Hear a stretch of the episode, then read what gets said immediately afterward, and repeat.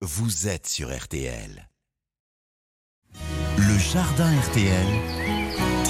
Amateur de jardinage, c'est à vous de jouer et à notre pépiniériste préféré des jardins du Morvan de vous conseiller. C'est plus qu'utile. Hein. Bonjour Thierry. Bonjour Stéphane, bonjour à tous. Alors c'est le début des vacances, les Français vont sillonner la France du nord au midi. C'est une bonne occasion Thierry pour découvrir ce qui est pour vous le plus beau des jardins.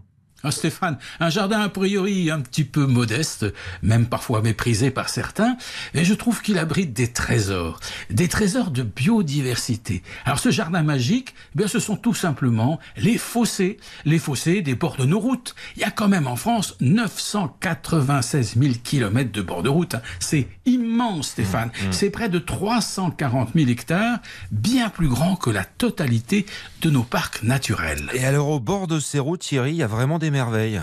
Oui, 100 fois oui pour l'amoureux des fleurs qui sait regarder. Parce que dans un pays très urbanisé, Stéphane, très cultivé comme la France, eh bien ces bords de fossés de route sont un des derniers endroits qui, qui n'est jamais bétonné ou labouré. Alors quand on bétonne et qu'on laboure, bon c'est certain qu'on n'a plus de mauvaises herbes, c'est vrai, mais on n'a plus de jolies fleurs sauvages. Alors au fil des années, ces bords de route, ces bordures de route, jamais labourés, sont devenus le refuge des plus belles fleurs sauvages de France. Est-ce qu'on peut connaître vos préférés?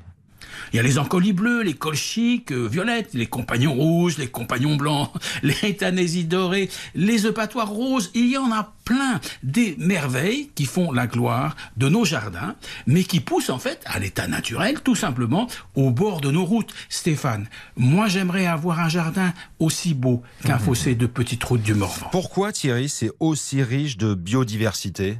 Stéphane, une route ça serpente, donc il y a des bouts au soleil ou à l'ombre. Ça fait donc plein de niches écologiques différentes. Mais il n'y a pas que l'exposition.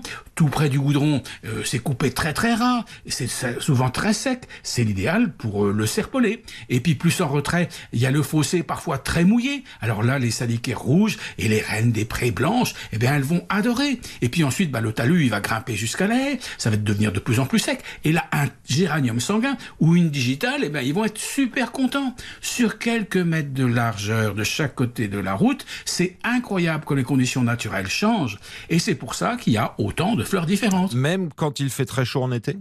Oui, et ça c'est une très bonne leçon pour les jardiniers. Parce que quand le soleil cogne en août, eh bien il y a des super super chicorées bleues. Il y a des saponaires roses euh, qui se débrouillent tout seuls sans arrosoir.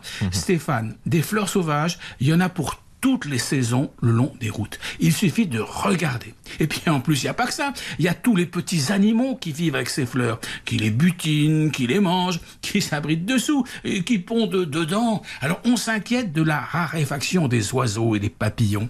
Mais qui a conscience de l'importance pour leur survie de ces modestes fossés fleuris de bord de route? Stéphane, pour moi, c'est un vrai paradis.